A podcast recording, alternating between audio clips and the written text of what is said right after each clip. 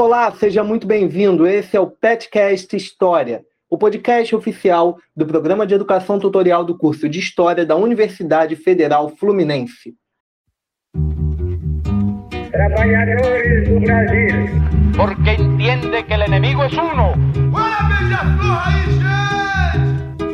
Assim sendo, declaro vaga a presidência da Todas as fronteiras da Alemanha Oriental estão abertas. Vai todo mundo perder. Isso é uma mentira, é uma pantomima, uma patuscada. Eu sou Felipe Camargo, integrante do PET História UF, e aqui comigo hoje para apresentar mais um episódio da série Revoltas do Brasil, minha colega, minha amiga Vitória Machado. Oi, Vitória, tudo bem? Oi, Felipe. Oi, pessoal. Eu sou Vitória. Prazer estar aqui de novo em mais um episódio. E é isso. Bom, nesse episódio a gente vai encerrar a fase imperial da série Revoltas do Brasil. É isso mesmo, a nossa segunda fase, onde a gente falou de império. Você acompanhou aqui episódios desde a Revolução Farroupilha, nós falamos Revolta dos Malês, Revolta das Carrancas, Revolta do Vintém, e agora a gente chega na Balaiada. A Balaiada é um evento muito importante, revoltoso no Maranhão, com grandes proporções. Sim, o Maranhão que a gente conhece, que a gente ouve em músicas muito bonitas, é da onde Alcione vem e muito mais coisa legal. É um lugar muito bonito. E a gente vai para lá agora falar de revolta. A gente vai falar dessa revolta que acontece entre o fim do período regencial e o início do segundo reinado, onde o Pedro II, que está aparecendo aí na novela da Globo, ele assume o trono do Brasil. Bom, Vitória, para a gente começar, a gente tem que falar um pouco sobre a importância da gente abordar isso aqui, né? Pois é, pessoal, como o Felipe falou, é muito importante a gente falar dessa região do Maranhão, né, que vai ser o grande palco da revolta da Balaiada. E aí é importante destacar que esse território brasileiro, ele, na realidade, a Balaiada, ela acontece também na região do Piauí e do Ceará, que são outros estados do Nordeste, né? O Piauí ali bem próximo, logo ao lado do Maranhão. Então, a, a balaiada vai acontecer numa região é, que pega esses territórios que hoje são os estados, né? Piauí, Ceará e Maranhão. Mas a realidade é que quando a gente fala de balaiada, a gente sempre pensa no Maranhão, né? É, o movimento realmente ganhou uma proporção muito forte lá. É, e o Maranhão era uma província, né? Era a província do Maranhão. O fato é que, no geral, pensar sobre o Maranhão é pensar a, a regi uma região muito importante, economicamente importante no Brasil, né, desde o Brasil colônia até os primeiros anos da República, e que é frequentemente negligenciada pela historiografia. Quando a gente fala do Maranhão, pensa no, Maranhão, a gente não lembra dessa proporção tão grande, da importância no sentido econômico também, como a gente vai apresentar aqui mais para frente no, no episódio, é, esse, esse, esse sentido da economia, o, o Maranhão foi muito participativo. E aí, nesse sentido mais amplo, é muito comum indicar um problema para a região norte, nordeste e centro-oeste quando a gente fala de uma historiografia, né? uma, uma falta, é, uma deficiência aí de seja de documentação e de pesquisas mesmo atualizadas que vão estar tratando da história nessas três regiões do Brasil. E por causa disso, né, assim, na verdade, o que acontece é que os eventos que ocorrem no Sul e Sudeste eles são estudados com mais frequência e acabam se sobrepondo à, à história dessas demais regiões do nosso país. É, de uma tal maneira que parece que o que acontece na região sul e sudeste é a história oficial do Brasil. É, e quando a gente fala do que ocorreu no Piauí, Maranhão, Pernambuco, enfim, demais regiões, a gente sempre parece estar acionando um discurso de regionalismo, né? Quando na realidade não, a gente precisa entender que, o que os eventos que aconteceram nesses locais também são muito importantes para a formação da nossa sociedade brasileira, da história do nosso país. E é nesse sentido que a ocorrência da balaiada ela vai contribuir muito para a demarcação dessa importância histórica, né? não só do estado do Maranhão, mas também do Nordeste como um todo e de outros territórios do Brasil que acabam sendo um pouco invisibilizados é, na pesquisa historiográfica, de um modo geral. E aí a gente vai fazer uma apresentação agora um pouco mais factual do que aconteceu na balaiada e vai continuar conversando sobre várias coisas, pensando é, essa questão da territorialidade e a importância mesmo desse movimento para o Brasil. Para começar uma apresentação factual dos eventos que compõem a balaiada, a gente precisa tomar ciência primeiro dos grupos que vão compor esse movimento revoltoso. A balaiada vai se caracterizar essencialmente como um movimento popular, a despeito de várias outras revoltas mais famosas que vão ter membros das elites em seu meio. Vão ali se reunir para tomar boa parte do Maranhão vaqueiros, artesãos, lavradores, escravizados e pequenos fazendeiros, entre eles mulatos, mestiços, indígenas, negros e o que se caracterizou como sertanejos. Um elemento central que reunia todos eles em prol de uma causa comum era a falta de acesso à cidadania e à propriedade da terra, sendo todos eles subjugados e oprimidos pelas elites locais. Com o perdão da brincadeira, a gente pode dizer aí que rolou um trabalhadores do Maranhão univos. Mas é interessante a gente perceber aqui como foi possível ver escravizados e pessoas livres pobres lutando lado a lado. A gente não pode dizer com precisão sobre a presença intensa da questão racial ali entre todo esse contingente plural e tomando pelo contexto social do país, a gente pode acreditar que realmente haviam tensões raciais. Mas, de maneira geral, a balaiada nos chama atenção por essa capacidade de reunir grupos oprimidos contra elites opressoras de maneira minimamente organizada. Esses opressores que aqui eu menciono são, nesse caso, grandes proprietários de terra e de escravos, comerciantes e autoridades governamentais da província. Inclusive, a gente vai falar mais para frente sobre essa compreensão de organização do movimento por parte das gerações posteriores, o que veio depois da balaiada, uh, o pessoal olhando para trás, olhando para a história desse movimento. Bom, como a Vitória mencionou a questão do Piauí, é muito importante a gente destacar que lá pelo Piauí, lá pelo Ceará, onde a balaiada também se espalhou, a gente tem que destacar que também nessas localidades os contingentes que se reuniram, os grupos que se reuniram também eram muito semelhantes, eram muito próximos, com as mesmas características do grupo que puxou esse movimento no Maranhão. A gente segue falando aqui do Maranhão justamente porque o Maranhão foi onde isso eclodiu e onde ficou mais conhecido, como a Vitória já comentou para gente. E agora a Vitória vai contar também um pouco sobre as lideranças que vão ficar destacadas nesse processo revoltoso. Pois é, gente, é muito importante falar também de personalidades para o caso da balaiada, né? Já que é a partir do protagonismo de um dos líderes do movimento que o nome balaiada é cunhado.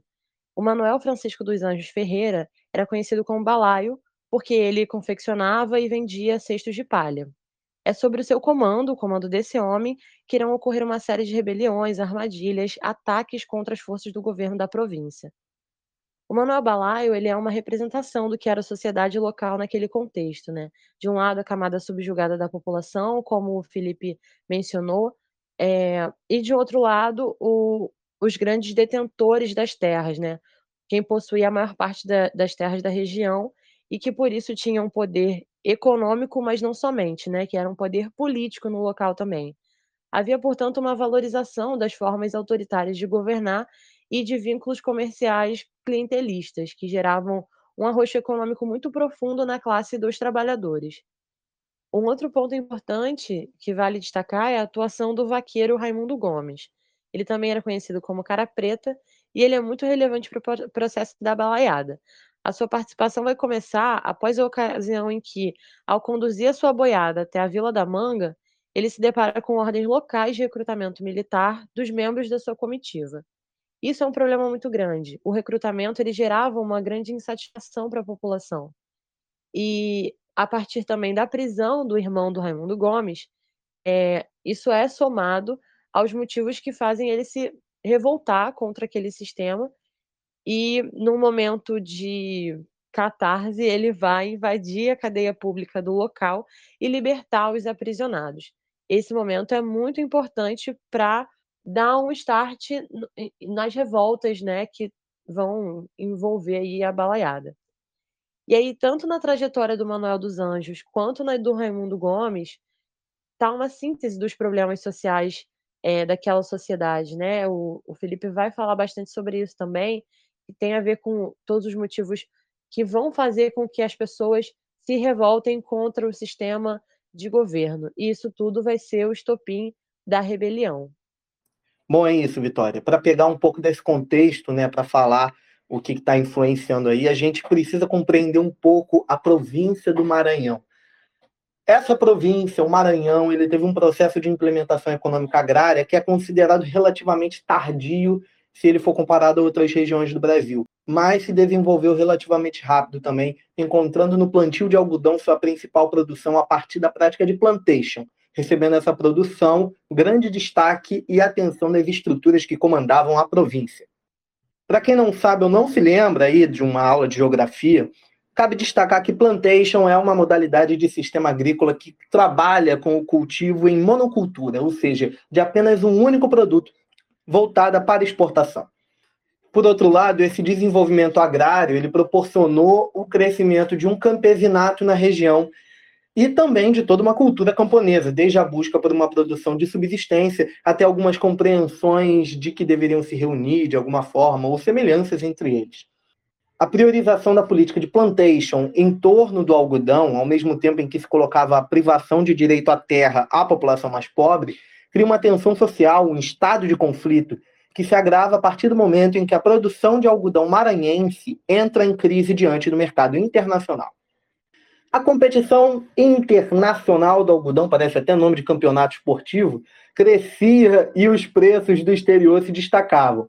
Um exemplo de competidor muito forte para o que era produzido no Maranhão, ou seja, concorrente direto, era os Estados Unidos da América, em seus estados mais ao sul, que cresceram muito com a produção algodoeira.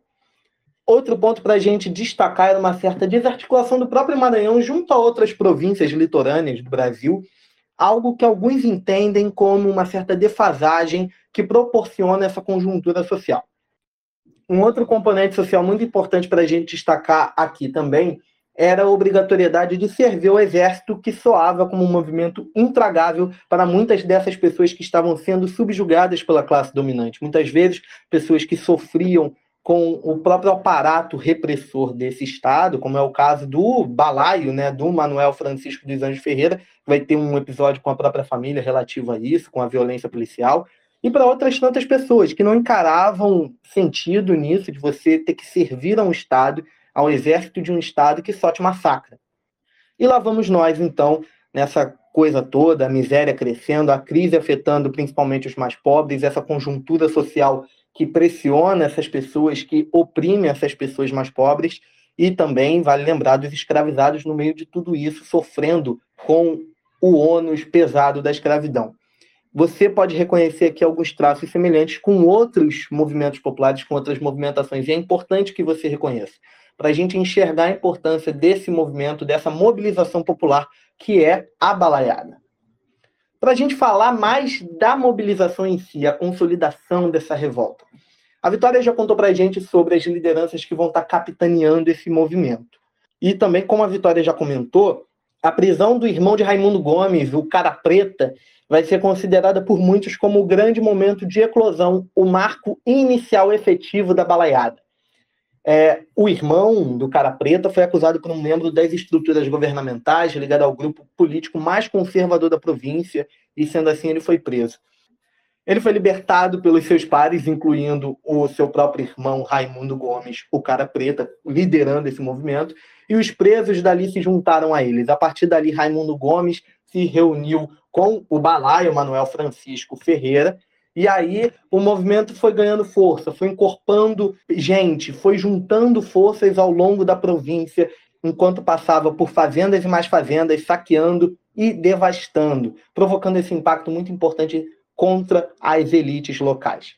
Vale destacar uma questão conjuntural também da localidade, em que havia uma disputa política entre um grupo, principalmente chamado de liberal, que ali eram chamados de bentivis. Olha que curiosidade, né? A gente está tendo um meme do Meio rolando por aí, e aí os liberais eram chamados de bentivis, enquanto nós tínhamos também um grupo de conservadores que eram chamados de cabanos, em uma analogia com outros estados que tinham essa mesma nomenclatura para um grupo conservador. Bom, é importante a gente destacar isso porque a gente tem uma certa oposição nesse sentido de oportunismo político, de encarar o que está acontecendo ali. Enquanto os cabanos estavam sendo os principais alvos desse movimento da balaiada, até porque eles eram os que promoviam uma maior estruturação opressora sobre essas pessoas mais pobres, que estão reunidas entre várias categorias que eu já listei aqui.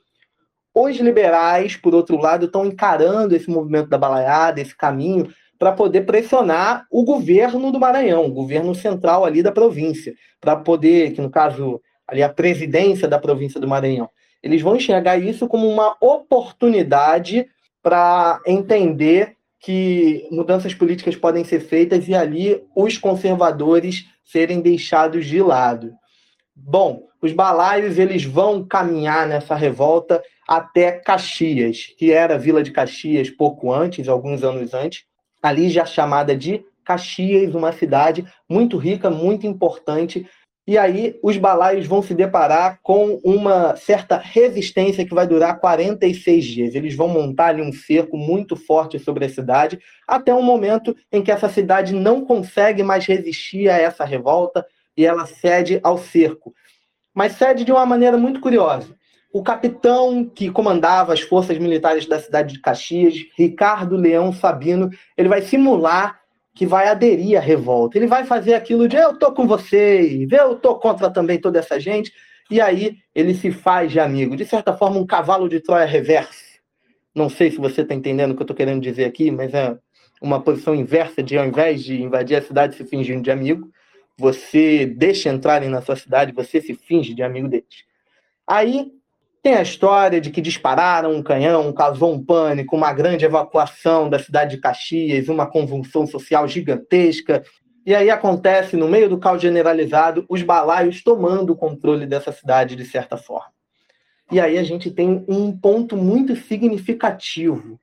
Como os balaios tiveram uma certa força para conseguir tomar cidades, para conseguir derrubar grandes localidades que tinham uma resistência muito forte. E aí, um outro ponto interessante é como a historiografia, como vários é, escritos sobre a balaiada tratam esse momento como um movimento de desorganização, como as coisas ali aconteceram de certa forma por acaso. Mais para frente a gente vai conversar sobre isso, mas a gente vai falar agora sobre a repressão a esse movimento da balaiada, como o Brasil lidou com essa rebelião dos populares. Pois é, gente, vale ressaltar que naquele contexto da província do Maranhão, a população era empobrecida, né? E com, como o grupo dessas pessoas é, contavam com muitas categorias, como os vaqueiros, os caboclos, pessoas escravizadas, indígenas. Então, o que acontecia era uma sociedade que, numericamente, é, era muito grande, né? As pessoas que estavam se revoltando contra a, a série de desigualdades sociais, é, era um número de pessoas muito grande. Então, isso assustava, né? Isso colocava um medo às forças do governo, às forças políticas do governo. E uma maneira de sanar isso é com a repressão, né? E a repressão ao movimento da balaiada, ela foi duramente promovida. Foi promovida pelas forças do governo, tanto na província é, local do Maranhão, como com, do governo imperial, né, com esse apoio do governo imperial que manda recursos é, para tropas no, na província do Maranhão, para conter a, a revolta dos balaios. E as lideranças do movimento foram perseguidas, assassinadas, alguns deles executados em praça pública para servir como uma maneira de coibir mesmo o resto da população ou seja, quem pensava em se unir ao movimento já teria um receio, né? Servia como uma lição do que, que as forças do governo poderiam fazer. É, essa é uma prática que a gente já viu em outros momentos da história. E voltando um pouco ao que o Felipe estava falando, no sentido do que acontece em Caxias, a intensidade dos eventos é tanta que alguns historiadores vão classificar os conflitos entre os combatentes da balaiada e os seus opositores como eventos típicos de uma guerra civil. Isso é importante para a gente entender essa proporção, né? Como foi um processo extremamente violento, um evento extremamente violento. E vale chamar atenção também para o desempenho do Duque de Caxias, né? Duque de Caxias, uma figura muito falada e acredito que a maior parte das pessoas já ouviu falar um dos principais responsáveis né, por reprimir a maior parte das revoltas regenciais. É, então, apesar de um esforço de construir uma imagem dele como a de um pacificador, até de um herói nacional, na prática, o papel dele foi de violentar a população que era empobrecida que se levantava contra com demandas sociais, enfim, e com o seu aparato bélico, né, sua força militar, enviando tropas, ele sempre esteve a favor, em defesa dos interesses oligárquicos. Existem algumas tendências historiográficas que vão preservar um olhar muito reacionário e que insiste em favorecer a imagem do Caxias, né? Não é à toa que, além de diversos monumentos erguidos em homenagem a ele, aqui no Rio de Janeiro a gente tem um ali na central, né, num ponto muito estratégico da cidade. É, alguns municípios, algumas ruas também vão levar o nome do Duque de Caxias, né? Ser uma homenagem a essa figura que durante muito tempo foi encarada como um líder, é, um herói da pátria. Enfim, a atuação dessas tropas comandadas por ele, a fim de derrotar os balaios e de devolver o controle da região para o governo da província, foi tão expressiva que o título dele, de Caxias, é o mesmo que nomeia a região que onde aconteceu o conflito, né? É, o, esse nome, Caxias, né, a gente pode pensar que ele foi dado como um presente ao, aos feitos dele na região da província do Maranhão, né? É, é interessante a gente pensar nisso, né? que um, um desempenho tão violento, com tantas mortes, mas que ele sai vitorioso, né? Se a gente pensar no sentido dos interesses da monarquia, que era a instituição a qual ele defendia, a qual ele representava. Isso é, é, é legal da gente pensar, porque tem um diálogo interessante com patrimônio público, com memória, é, com uma história pública. A gente revê certos monumentos, homenagens, honrarias a, a figuras é, históricas, né? Acho que é sempre importante a gente estar tá fazendo esse movimento de olhar e tentar identificar e ver o que, que aconteceu mesmo e trazer outros sentidos é, para o nosso cenário hoje, repensar é, os monumentos, enfim, tudo isso. Bom, e é isso, Vitória. A gente parar para pensar nessa figura, o Duque de Caxias aí, que ele é tão exaltado, é considerado até hoje como patrono do Exército, e é muito importante isso que você traz para a gente, de destacar é, a questão da nomenclatura, né, por conta da cidade de Caxias, ali a vila de Caxias, onde ocorre o principal conflito da balaiada, e dali, onde ele teve o seu movimento de repressão, de tomar de volta aquele lugar, ele escolheu o nome pra, de presente, como você mencionou. É muito interessante a gente parar para pensar isso, como fica marcado, né? Ele escolhe aquele lugar também para ficar marcado como uma localidade onde ele exerceu o trabalho dele. A gente vai conversar um pouco mais sobre isso, fazer mais reflexões a respeito, mas é interessante a gente parar para pensar logo de cara também a questão dos desdobramentos, né? A balaiada, de certa forma, ela tem os seus desdobramentos, assim, os seus impactos um tanto apagados e é até difícil para a gente encontrar em referências mais fáceis, em referências mais simples, sem uma pesquisa muito aprofundada, a gente encontrar justamente os impactos efetivos mais significativos da balaiada, sabe? O resultado dela, o que, que ela trouxe de diferente. Porque a repressão foi tão violenta, essa repressão que a Vitória relatou, contou pra gente, foi tão violenta, foi tão intensa, que esses impactos, de certa forma, foram deixados de lado. Mas é muito importante a gente destacar que da balaiada sai uma significativa movimentação camponesa. É muito importante a gente olhar isso, parar para pensar o interior do Brasil, esse Brasil sertanejo e tudo mais.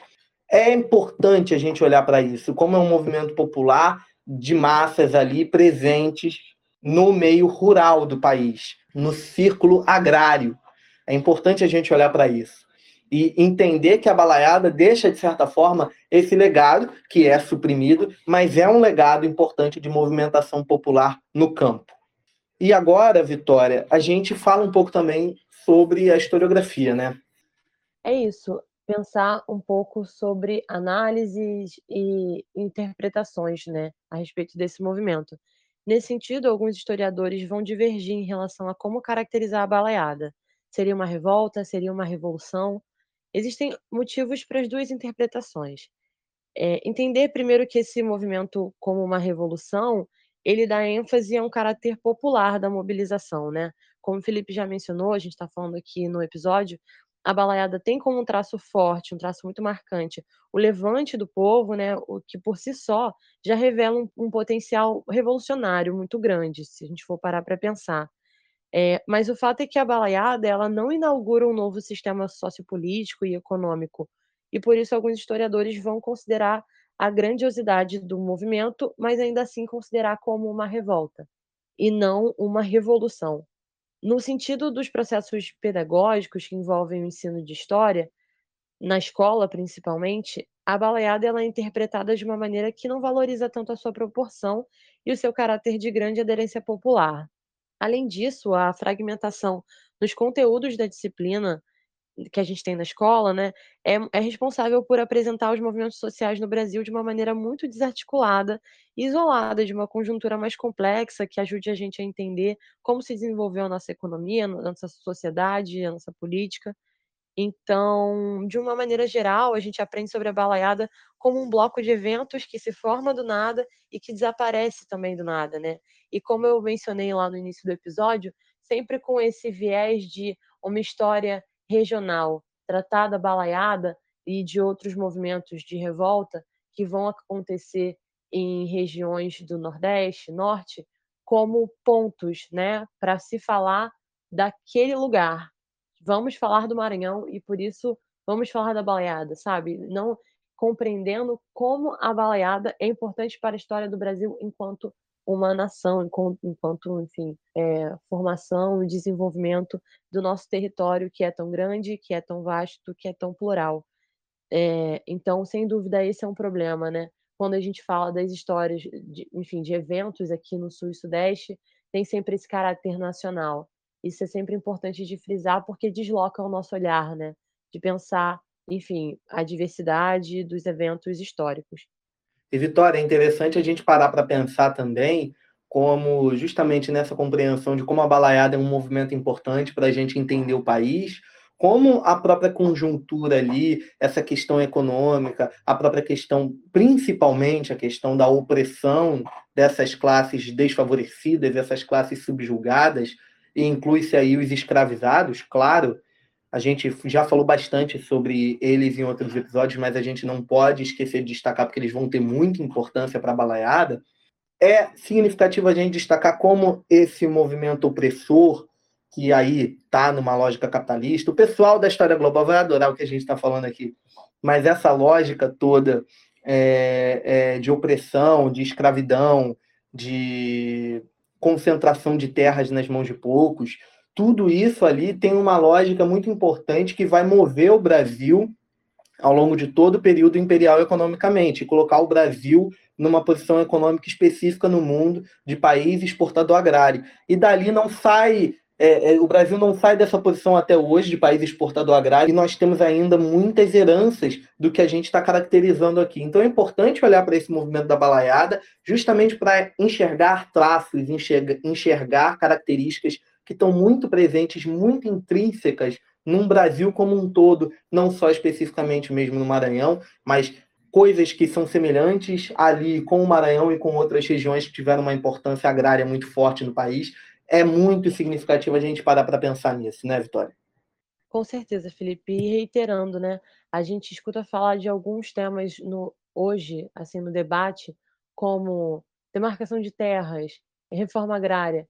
E aí a gente sei lá, de alguma maneira abstrai a importância de falar de terra no Brasil, de falar de território no Brasil, justamente porque a gente tem uma parcela da população gigantesca, seja de pessoas escravizadas que trabalharam aqui, desenvolveram economicamente um, o país, ou, enfim, de indígenas que também, com sua mão de obra explorada, é, desenvolveram a nossa economia e que foram pessoas, é, enfim, que não houve nenhum tipo de reparação no sentido de restituir essa, as terras do Brasil para quem trabalhou nas terras do, do Brasil, né? Isso é importante. É, a gente aprende na escola, né, quando está falando sobre geografia, principalmente, desse perfil agrário exportador do Brasil, e não consegue entender, né, fazer reflexões isso tem muito a ver com esse contexto da baleada que a gente está falando, né? De grandes latifundiários, proprietários de terras, E, e é isso, assim, na verdade, né? O nosso esforço reflexivo de, de trazer esse evento importante e de pensar também sobre a atualidade, né? De como a gente consegue fazer esses ligamentos, essas conexões entre o passado e alguns debates muito atuais, muito importantes para o nosso cenário de hoje em dia mesmo. É, e Vitória, uma outra coisa que eu queria ressaltar também aqui, falando com o nosso público, para a gente fazer essas reflexões mesmo. Voltando um pouco na questão da historiografia, não tem como a gente não ligar, de certa forma, algumas posturas da academia com que as elites brasileiras, as elites presentes nesse país, pensam para o país e a forma como ele deve ser construído também de maneira memorial. Olhem para os episódios revoltosos que a gente abordou aqui nessa fase imperial da série Revoltas do Brasil, por exemplo. Enquanto a Revolução Farroupilha, que é muito conhecida no Sul, muito exaltada, está presente em vários espaços, essa revolta tem uma certa ligação com as elites locais que estão ali se mobilizando, pelo menos parte delas, seja por divisão política ou por outra coisa, mas elas estão ali. A gente tem um certo apagamento de outras revoltas aí é, que já não tem essa composição das elites junto. É o caso da revolta dos malês, a revolta das carrancas, e é o que a gente está falando aqui da balaiada. Então, parem para pensar um pouco nisso, sobre como revoltas que têm a participação das elites, ou que têm uma composição até regionalista, mas que são elites locais significativas, elas ganham até um destaque maior na própria historiografia. Elas ganham esse destaque, elas ganham essa bandeira muito marcada de que elas foram muito significativas para o Brasil e coisa e tal. Então, é muito significativo a gente parar para pensar nisso. A revolta do Vintém, de certa forma, ela se coloca numa posição um pouco diferente porque ela tem uma questão popular mas ela está presente no ambiente urbano e no Rio de Janeiro. Então aí a gente tem um outro ponto que a Vitória já destacou muito aqui no episódio, a questão regional. Então quando você olha para Sudeste e Sul, você destaca algumas coisas populares muito significativas porque estão presentes em espaços importantes, como é o caso da Revolta do Vintém. Você destaca mobilizações de elites no meio, compondo muitas vezes com populares, outras tantas vezes também não. Mas quando você olha para o Nordeste, principalmente, a gente vê um destaque muito maior para as mobilizações que têm composição da elite ou de parte dela, enquanto a gente olha para movimentos como a balaiada sendo apagados sistematicamente porque eles não interessam, de certa forma, para uma compreensão de história nacional que agrada e que agradou as elites ao longo desse tempo todo de Brasil, desde que a balaiada aconteceu. Então, reflitam sobre isso, sobre como as elites impactam também o trabalho da história, da historiografia, o trabalho dos historiadores ao longo do tempo, como essa questão social toda impacta, o contexto molda, de certa forma, o trabalho que foi feito ou que está sendo feito por historiadores. Às vezes, não porque eles tiveram a intenção de sistematicamente apagar, esquecer a balaiada, mas é porque ela não pareceu algo de destaque, porque a conjuntura nacional, a conjuntura política que envolvia, a conjuntura social que envolvia esse historiador, esses historiadores, essa classe acadêmica, em determinado ponto, não era interessante para enxergar esse movimento como algo significativo, como algo importante. A gente ouviu sobre isso, inclusive, com o historiador que esteve aqui com a gente, é, falando sobre a revolta de Carrancas, sobre como a historiografia se moveu de certa forma, como alguns assuntos que são muito significativos, muito legais para a gente estudar, muitas vezes foram tratados como coisas banais, como coisas bregas, como coisas ruins, que não têm a necessidade tão grande de ser estudado. A fala do Felipe foi ótima, gente, para fazer uma síntese de todo o nosso esforço aqui para falar de baleada, né? O que, que a gente pretende pra, é, em trazer esse assunto para cá, eu acho assim, ele colocou pontos maravilhosos que realmente é o que a gente está tentando trilhar, não só com esse episódio aqui da Baleada, mas com os outros episódios. O Felipe fez essa retrospectiva, que é muito importante também. E já puxando esse gancho, eu pedi para vocês acompanharem sempre a gente nas redes sociais, olhem as nossas outras publicações, os nossos episódios anteriores, acompanhem nosso trabalho pelo Spotify, aqui no nosso podcast, né? Petcast História. É, sigam a gente nas redes sociais, Instagram, arroba Twitter, arroba. YouTube, a gente também tem um canal no YouTube, só jogar Pet História UF, vocês vão achar com muita facilidade. É, queria novamente agradecer aqui a todo mundo que acompanhou a gente, que acompanha a gente, que escutou o episódio aqui até o final. Agradecer imensamente a companhia do meu parceiro Felipe. Felipe, muito obrigada, é um prazer estar aqui com você sempre. E é isso, gente. Espero que vocês tenham gostado desse episódio. A gente fez com muito carinho. A gente se vê em breve. Até o próximo episódio. É isso, Vitória. Eu também agradeço muito a você pela companhia. Acho que é o segundo episódio que a gente apresenta junto, mas a gente já tem trabalhado há um bom tempo nesse podcast junto. Então é sempre um prazer. E agradeço também a você, ouvinte, que está aqui com a gente. E eu espero que você continue. Em breve a gente volta com a série Revoltas do Brasil, pegando o período que eu acho maravilhoso. Eu espero que vocês gostem também, que é o Brasil República. A gente vai pegar ali de cara o Primeira República, depois a gente vai vendo para onde a gente vai, mas vocês vão tomar ciência do que a gente vai fazer. Mas vai ser legal, vai ser legal. Brasil República vindo aí na série Revoltas do Brasil. Na próxima semana a gente vai ter um episódio sobre rap aqui no podcast, no podcast História, e depois a gente vai ter um episódio sobre os 60 anos da campanha da legalidade. Você não perde por esperar por esses dois episódios que estão vindo aí, que vão ser bem legais. Vamos aos créditos. A apresentação foi de Felipe Camargo, eu mesmo, e Vitória Machado. Roteiro de Vitória Machado, Felipe Camargo e Giovana Vermelinger. A produção é de Giovana Vermelinger e a edição é de Maria Luísa Coelho. Até a próxima!